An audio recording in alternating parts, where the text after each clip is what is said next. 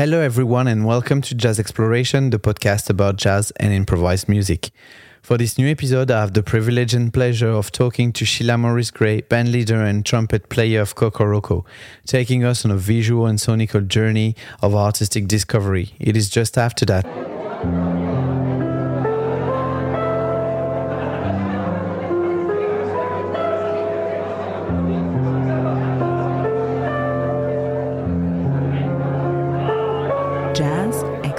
Exploration.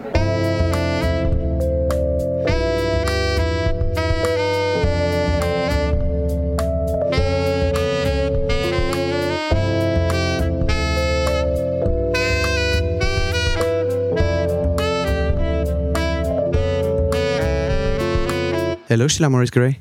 Hello. Thank you for accepting my invitation in Jazz Exploration. Thank you for having me. I'm very glad to meet you first and to have the opportunity to have a little chat with you about your music, your projects, and everything that you do. So, uh, yes, likewise.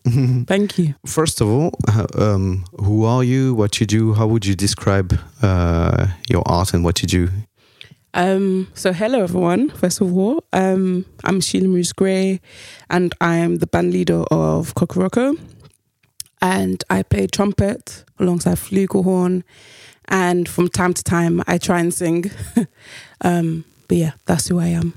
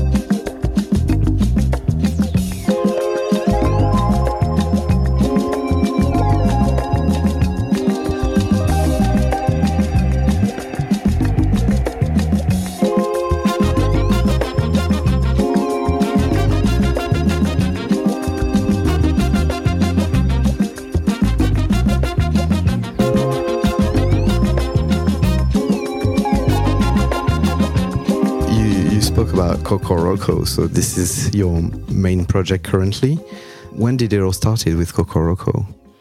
Um, so roughly about nine years ago, I'm still, you know, I need to sit down and really go back and go through the timeline. So I always forget.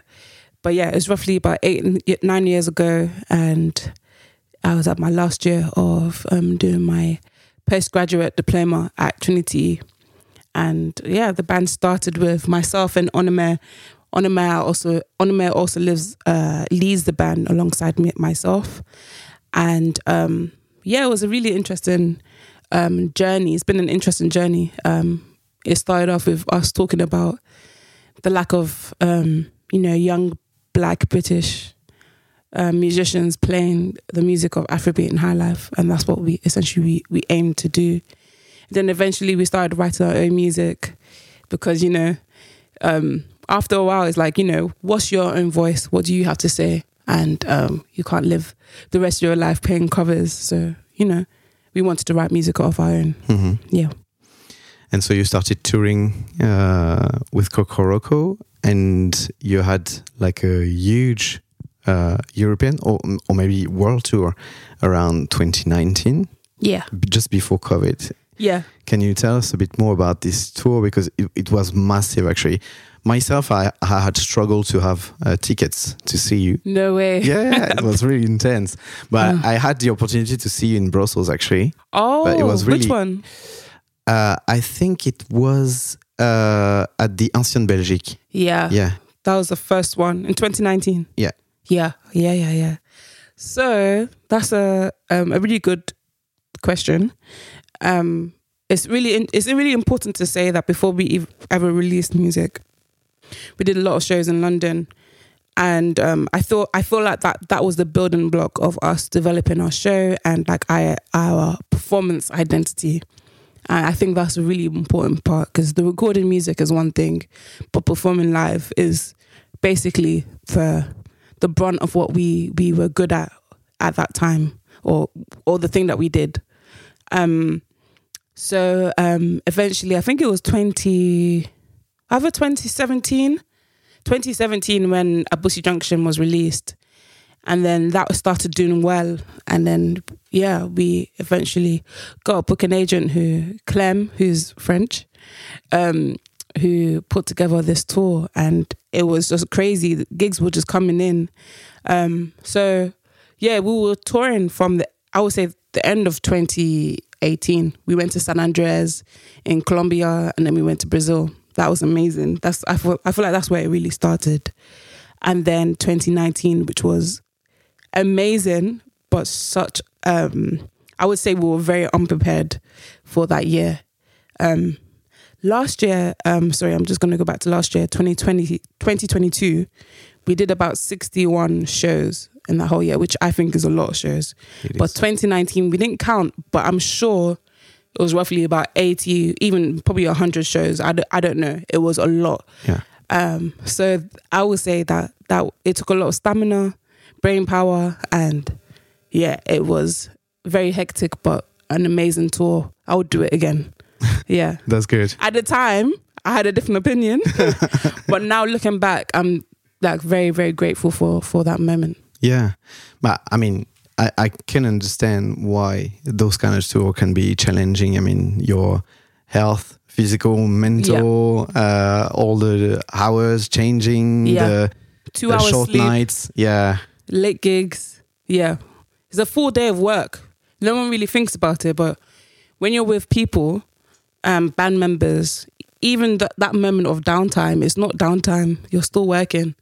So Can you develop that part? Because I think you know, as as a uh, people that are coming to concerts, we just see one part of the whole work. Yeah. Uh, it, it puts to to uh, to have a, a concert like a proper one. yeah, What is a typical day on tour for Kokoroko, for example? typical day. Like so, in, inst- for instance, tomorrow, um, and it's a day of train strikes. So some of us are going to stay in a hotel from tonight. Ah, yeah, by the airport. We need to be at the uh, airport for 4:30 a.m. Flight at 6:30 a.m. We'll probably arrive. Um, maybe I don't know what time we arrive, but we'll arrive say in the late morning or afternoon. Might have one hour to shower, put our stuff down. Then we head straight to the venue, sound check, uh, get ready. Might have a dinner, and then you do the show. Then some people in the band are crazy enough will go out and maybe have a drink and then come home and then maybe have two or three hours sleep. But actually, that's not going to happen this weekend. But back in the day, in 2019, that would definitely happen where we have like two, three hours sleep and do it again the next day. wow, Yeah. that's that's intense. But Yeah. It's, it's good in a way that you had the opportunity to do to do it uh, in Rock the very first, yeah, rock and roll first of all, but in the very first year. I mean, of you touring because uh, obviously you are younger and so you can Yeah. do it. But also now you know what you're not going to do anymore. Yeah. for the next tour. So Yeah. wh- what would it be? What, what, for example, now that you are touring after what happened in 2019, Yeah. and also, also of course, you had a little bit of time with COVID to think about Yeah, what yeah. happened for you. So 100%. what what would you not do now uh, after? I think it's a part of growing up, but you start to become more aware of what you need and what you don't need. Mm. And when, if that, I, I feel like that situation might come up again where we might have to do a crazy tour. But knowing how to manage yourself, which is, you know, for me personally, that means I probably shouldn't drink or not drink too much, try and eat healthily, prioritize downtime. Um, because you can never, you you never can predict what you will do. You know, Mm. music, the uh, a musician's uh, career is never the same. So it's always going to be up and down. They're going to have some moments of like intense touring or moments of intense recording. Um, so you'll be at home more. Um, so it's just different, you Yeah. know. Yeah, Yeah.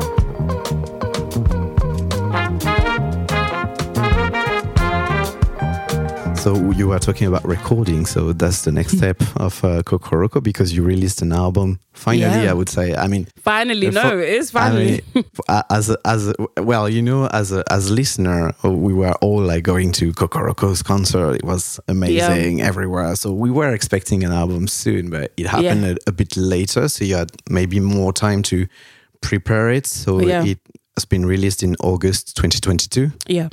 The album is uh, uh, called. Could we be more? Can you tell a bit more about all the process about uh, the recording of the album? How how it has been since the release? I I know you know it's a political thing to say or controversial thing to say, but honestly, the lockdown and the pandemic was for some people it was not a blessing, but in this situation it was for us because the if I tell you how much it was really tiring to be touring that much in that year, it was hectic. So having that break was perfect. And it gave us time to you know have some time to ourselves individually and figure out what we wanted individually. Mm. and then it just gave us some more time to really rethink about what we wanted to do with the album. Because we had been recording even in 2019 we were still managing to in, in little pockets of time go to the studio and write. But it wasn't really like you know gelling or like you know we weren't really getting the sound that we wanted so i think having that time to really sit down we brainstormed we, ideas and how we wanted to move forward and i think that was such a great and uh, a pinnacle moment for us and I think the main thing is, you know, look, we're never going to be an Afrobeat high life band. You know, that's for the other generation or, you know, people who actually live in, you know, live in that in that culture. Um, so I think it's a very different thing for us being black British. We've got a different story. So how do we honor that music as well as um, tell our own story? So I think that was the main thing that we spoke about which is what kind of sound do we want and um, how are we going to do it. So I think that was really freeing, if anything. Uh, It was quite exciting to like essentially write music that we had all individually really wanted to make and probably not afraid to make, um, but also still honor the music that we have made in the past, if that makes sense. Mm-hmm. Um, so yeah, it was a great process, and now um, I'm even more excited this time around. We're going to record. Well, you're probably going to hear this uh, much later, but we're literally going to start recording on Sunday. So there's a lot of work to do before we're not ready, but um, it's very exciting. Just the idea of doing the whole process again. Um, it's just like a, a magical moment. It's like I don't know how to describe it, but I don't know. Yeah, I was gonna try and describe an analogy, but I can't think of it. But it's just, it's just great. Yeah, yeah, it's good. You are very excited about it. Yeah. Least, which is good. Um, so, so you had more time to think about uh, the music you wanted to do, the way you wanted to do it. So, uh, what did you do in the end? What did you put in this album? Um, uh, also, I wanted to know if there is a story behind the way because we we uh, now we, a lot of artists are talking about you know there's no album anymore. It's just Mm. like uh, we are stacking tunes uh, one uh, Yeah. and then another. Uh, did you did you do it differently? For example, I felt like there was a story behind because there is. For example, there is Blue Robe Part One and Part Two, so I felt that there is a, a meaning behind, but maybe not. Maybe just I'm, I'm just doing, but also there is the the tune uh, Dide O, and then you can hear it again in home. So I was like, okay, is there a story? Do we need to have a little bit uh, of explanation to understand the the album? there's no like direct story, but I would say that all of us have had this conversation about albums. And personally, I love to listen to albums. And at that time, um, not when we were recording, but when we were doing the mixing, um, I was listening to one album in particular, which is um, by Earth, Wind and Fire, which is See the Light. Mhm. And is it See the Light? Well, there, there's a song called See the Light, which is on the album. I can't remember which one it is. But there's literally a running theme um, of, of a tune with the chords. Um, it's basically a reverse tape. Um, and it sounds amazing. It sounds way ahead of their time. And you hear it in a few few different times in the record and there are a few chord progressions that have been played and i love that you don't nec- necessarily always need like a, a literal to- story but sometimes having things that tie the album together or tie um, a project together are the best things um, there's another album that i really love which is um, by Dev Hynes blood orange Hmm. um, I think it was the latest one he released, but all of the the interludes, like you mentioned, Yeah. are my favorite. Um, so sometimes those are the like things that you look forward to the most in like in albums, Yeah. and yeah, I just love that. It sets up the story of it. Yeah. I mean, at least you can create your own story if there's no story behind with Exactly. those interludes. And I think another thing, um, which was a challenge for us, is that at the time there were eight people in the band, so you got eight very strong opinions, and also eight very different but sometimes similar ways of writing. Yeah. So I think when we listened for the lo- for the longest of time, there were a few songs I did not want on the album. I was like, no, you can't have it. But I think in doing um, those little interludes or things where things that really brought everything together, brought and brought a coherent sound. Yeah. Yeah. Okay.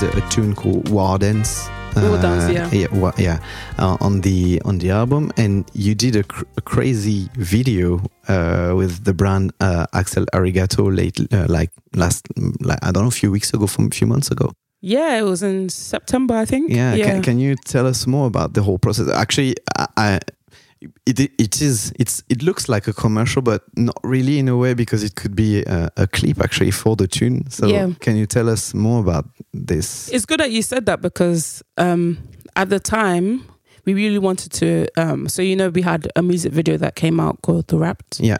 Um, that was something that was still work we were working on and was supposed to be released with the album. So it was getting delayed.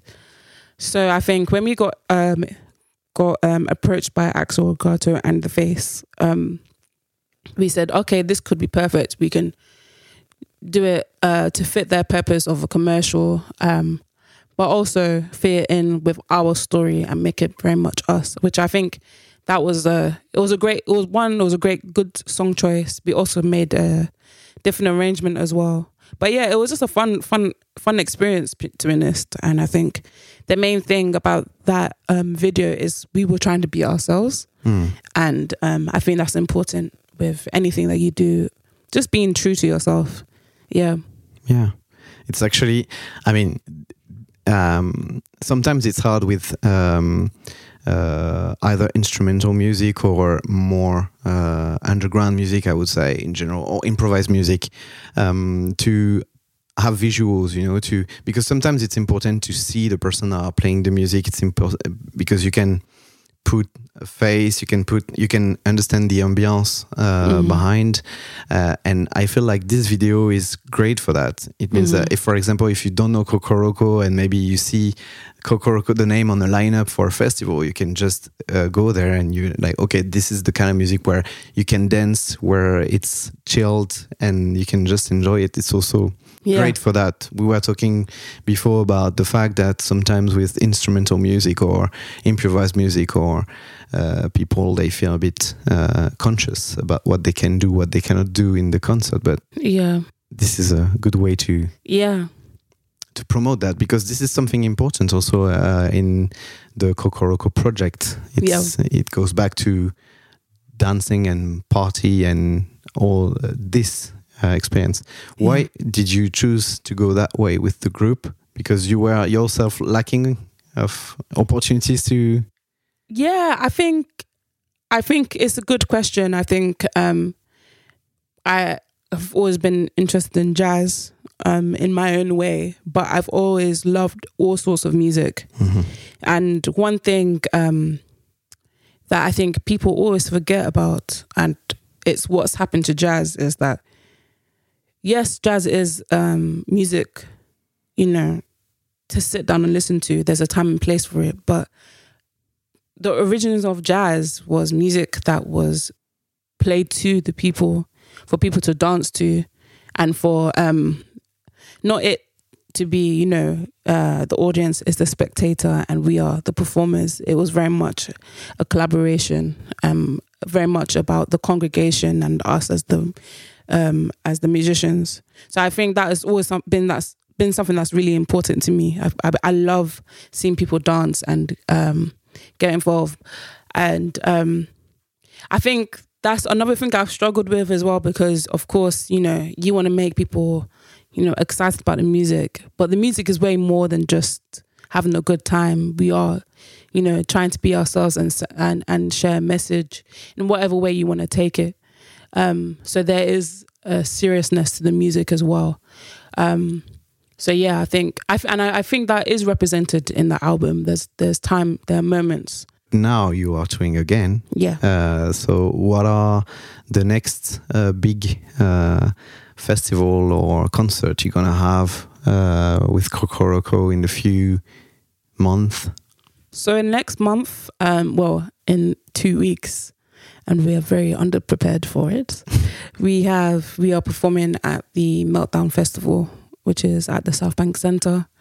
Um, and that's been created by Christine Queens, and um, I'm really excited for that. Uh, just for me personally, um, um, I went to school in South London, and my school, my primary school, wasn't that far from the South Bank Centre. And when they did the re- renovation, I remember visiting when I was maybe like maybe five or six years old, and we got to perform on stage and I remember really loving that experience.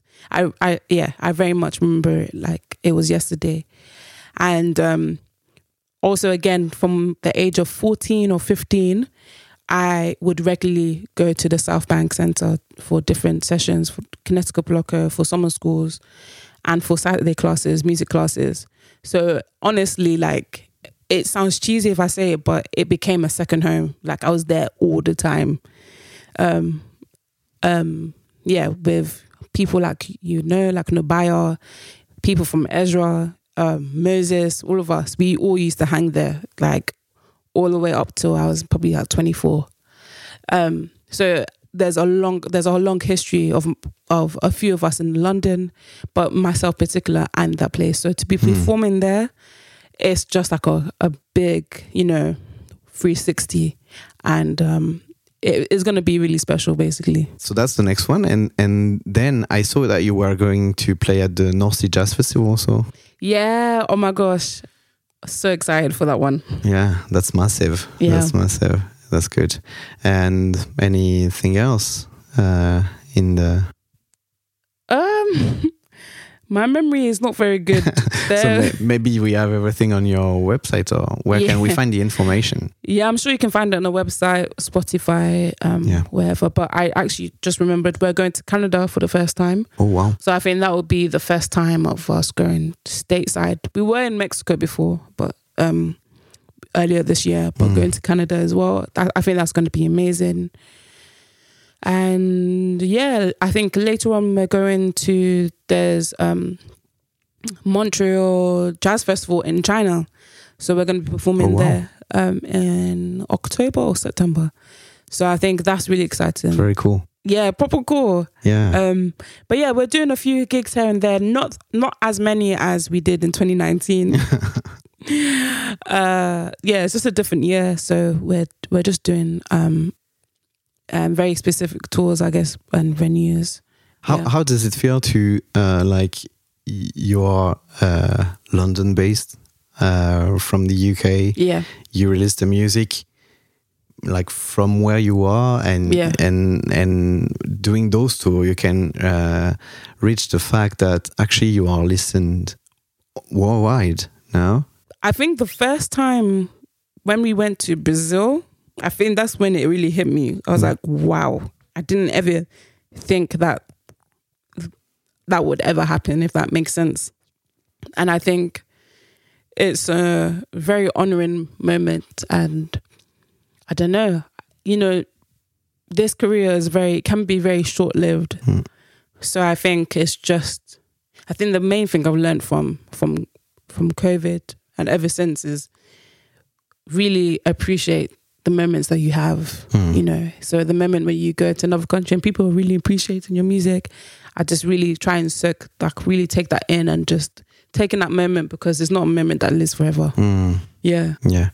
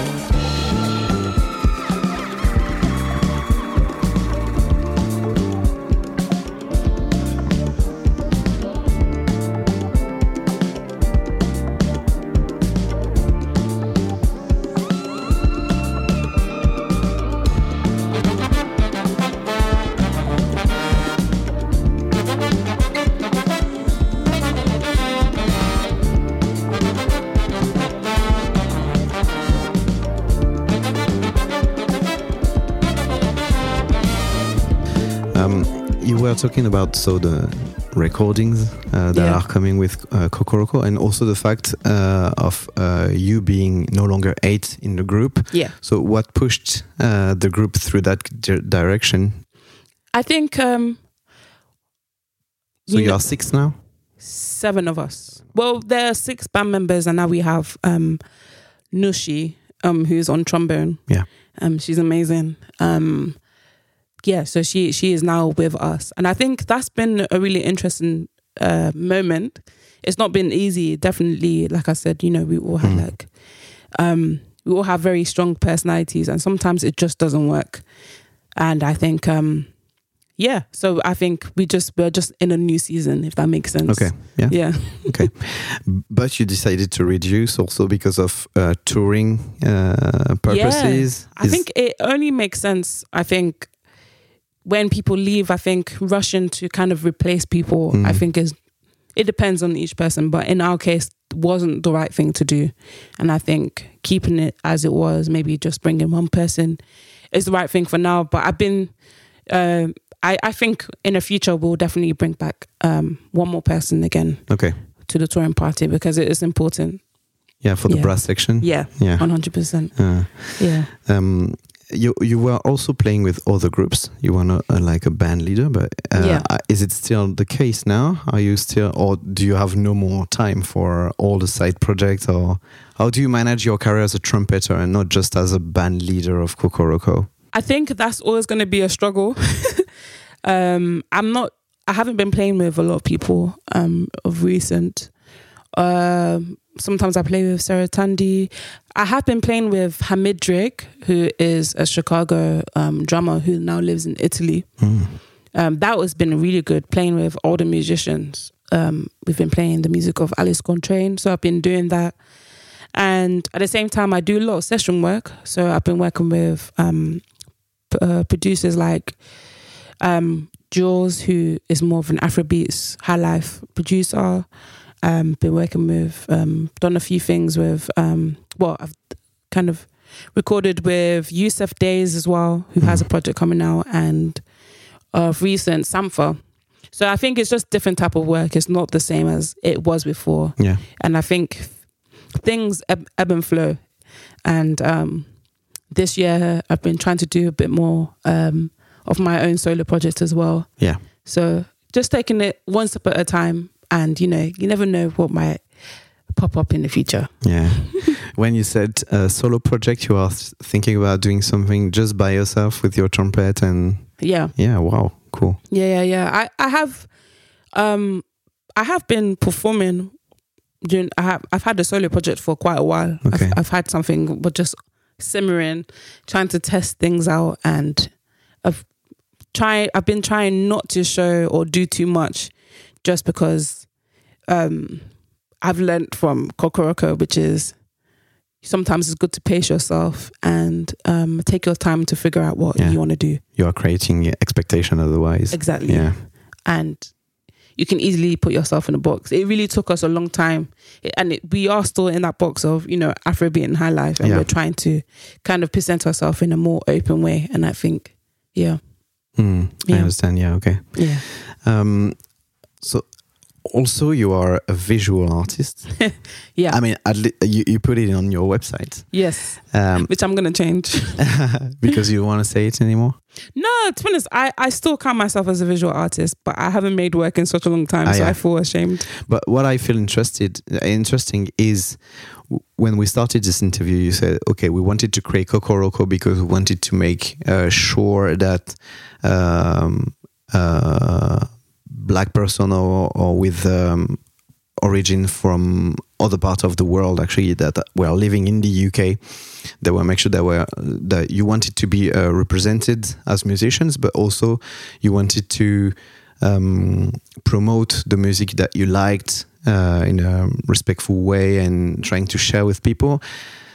And I feel that the way you describe your visual art is linked to that because you want to question uh, what is it to be black in this society. Uh, so there is a link in between those. Well, I feel like reading this, there there is a link in between th- those two projects. Um, One hundred percent. I think um, the idea of identity has always been a um, with with everyone. I'm, I'm sure is an interesting subject, and I think um, it definitely does tie in with the aim of Kokoroko, which is to honor. But I think with art is a bit more kind of you know there's a bit more of kind of a satire and a darkness to my art, which is not as pretty as um or mm, I wouldn't say pretty, so pretty is the wrong word, but it's not as um it's not delicate, basically. um so I think um yeah, that's something that I've always found interesting is that my yeah, it can be a bit more brutal. yeah. But um but more straightforward. Also, it's easier to understand what uh, the mean. Uh, I mean, what you aiming for. yeah, I guess so. But I'm not gonna lie, I've definitely had a lot of bad responses to Oh, really? some of my Okay. work, which I've I've kind of enjoyed because that's what it's supposed to do. It's supposed to provoke. Yeah. That's the aim of the work. Um, so I think there's just a time and place for everything, and for my for me, um, at that time, my artwork was that kind of voice for for for putting a lot of questions out there, Mhm. um, and kind of trying to start loads of conversations with people. Yeah. Okay. So it's more like if you are doing this, you want to have the opportunity to respond directly rather than to the comments or to the reflection it brings. I think there's just, I think for me personally, Mhm. I'm not the best person with words. Okay. And I think with art, there's a, just a different type of, it's a different type of expression for me. Mhm. And it's very much, it's more easier to, for me to be a bit more direct and confront, confrontational maybe. Okay.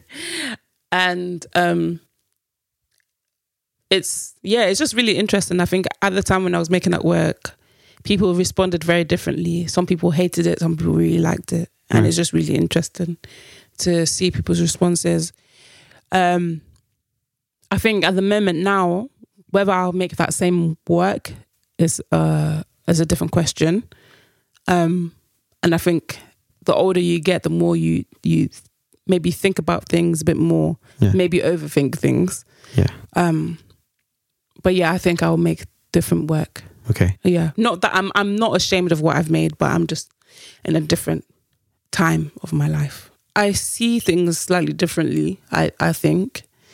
And I think there's a time and place for everything. And sometimes um, with my work, there is definitely a power in what is not being said. But I think there is even a, a bigger power in in in I don't know, I was gonna say in subtlety. Um, not that I have to dampen my work, but I just think I'm just in a different different point in life where I feel like I can I have a lot more to say in a different way, if that Yeah. makes sense.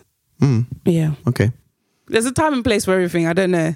Yeah, yeah, I understand. Yeah. Because I feel like also that that being said, I feel like I'm not sure it's always good to try and make people feel uncomfortable. Yeah, yeah. You know what I mean? Because people sometimes I feel like if someone was to see certain things, you just you just switch off. You don't even Yeah. engage with it, and I think That's true. that's that's kind of what's happening this this day and age. Everyone's becoming so immune to outrageous images. I don't know. So I think at that time it had its place, but now I feel like I would approach it so differently. Mm. Yeah, And maybe you could reach different audience yeah, trying to bring your message also, but yeah, yeah, yeah, I see. I see your point. yeah. Hmm.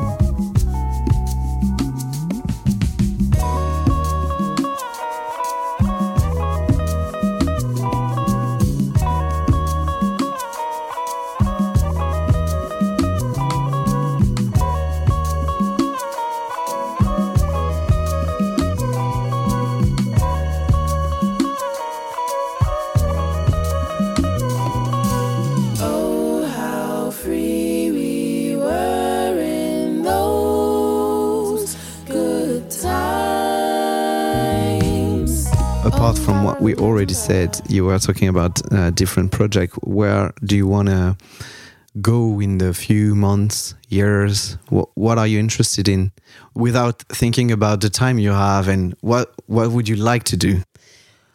I think I'd love to travel, Yeah. do more traveling. I know we get to travel already, but Outside of touring. outside of touring Yeah. because it's so different. You get to experience the world in a more real way, Yeah. a more honest way. Um, within the past maybe two years, I've really gone into the gym. so I have made a goal, which is one day I would love to to compete in a powerlifting competition. Oh, wow. So I've been slowly working towards that, but um, you know, that might be in the next two years or maybe in the next five years. But at some point in my life, I would want to do that, and I want to be making art. Yeah. So um, art and music, that's the ultimate goal. Um, the ultimate goal is to have my own house, to have the attic as a art studio with a sky roof, skyline roof, and have a basement uh, for uh, a studio where I can make music. So I just want to have a creative house. Yeah. Nice. That's actually that's a cool project. Thank you. Now I put I put all my dreams out there, so I have to fulfill them now. yeah but you know you need to sometimes you need to uh, to say your dreams so they can realize you know it's One hundred percent. you know um that's that's a cool dream actually Yeah. Thank you. well i hope you're going to make it i hope you're going to make it another question uh, i would like to ask you and this is probably going to be the last one Yeah. uh, what are you do you have time to listen to music outside of what you create and if so can you share with us uh, your playlist or your go-to artists Um, I think well, listening to music comes in in um, for musicians. From what I've seen, is that it comes in moments. Sometimes I want to listen to music all day, and other times I just don't listen to any music. I just watch TV. I'll do everything else other than listen to music. I'm- just can't stand listening to. It's too. It sometimes it's that moment when it feels like it becomes like work. So you just need to switch off from Hmm. music. But at the moment, I've been in the process of listening to a lot of music, and there isn't one artist I've been listening to, but there's definitely a genre of music I've been listening to, um, which is a lot of um, old school soul from like the 60s and 70s. Um, so I've been listening to Curtis Mayfield.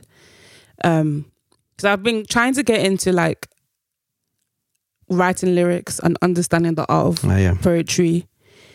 Um, so I've been listening to, you know, The Making of You, which is a very famous song by Curtis Mayfield. And um and now I'm gonna open up my phone.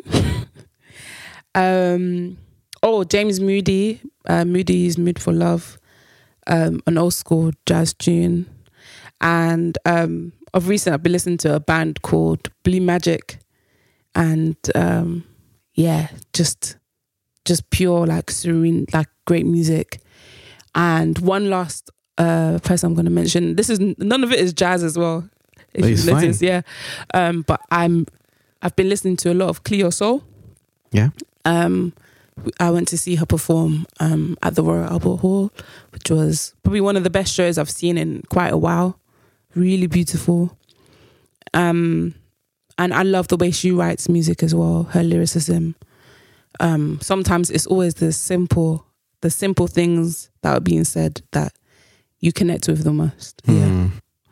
um so understanding that the power in connecting with people with simplicity i just that just amazes me yeah Yeah. Yeah. Wow. Thank you very much. Uh, you said you said something very interesting uh, about okay, this is not jazz, but it's great to see how, uh, in fact, uh, even though if you are describing yourself as a jazz artist or not, uh, uh, most of the people are creating jazz or improvised music in general. Let's say it this way, or Mhm. music in general. You're not always uh, uh, bound to listen to just the music you are yourself doing. Actually, you Yeah. can have inspiration or uh, or taste that are different to the genre you are yourself doing. One hundred percent. And I think one thing that really intrigues me are, you know, um, when you listen to people like Wayne Shorter, who was very much into science. There's so many different artists with that were very much into other subjects. I've recently found out that Joni Mitchell was first a painter Mm. before she was a musician, and I find that so interesting. Like having me, like seeing musicians who are essentially like normal people who have normal interests, love to do other things. I just think that's that's that feels very human to me. Um, not not saying that anyone who doesn't do that is not human, but like I, I feel connected with Yeah, that yeah. basically. Yeah. Okay, thank you very much. Thank you. Thank you for your time and good luck for the tour. I hope you're gonna have a good time there. Thank you. Thank you. Thank you. Thank you for listening to Jazz Exploration. If you want to know more about the podcast, you can find us on Instagram and Facebook. Do not forget to subscribe, leave a comment, and share. See you soon. I'm leaving you with Kokoroko's tune, Something's Going On.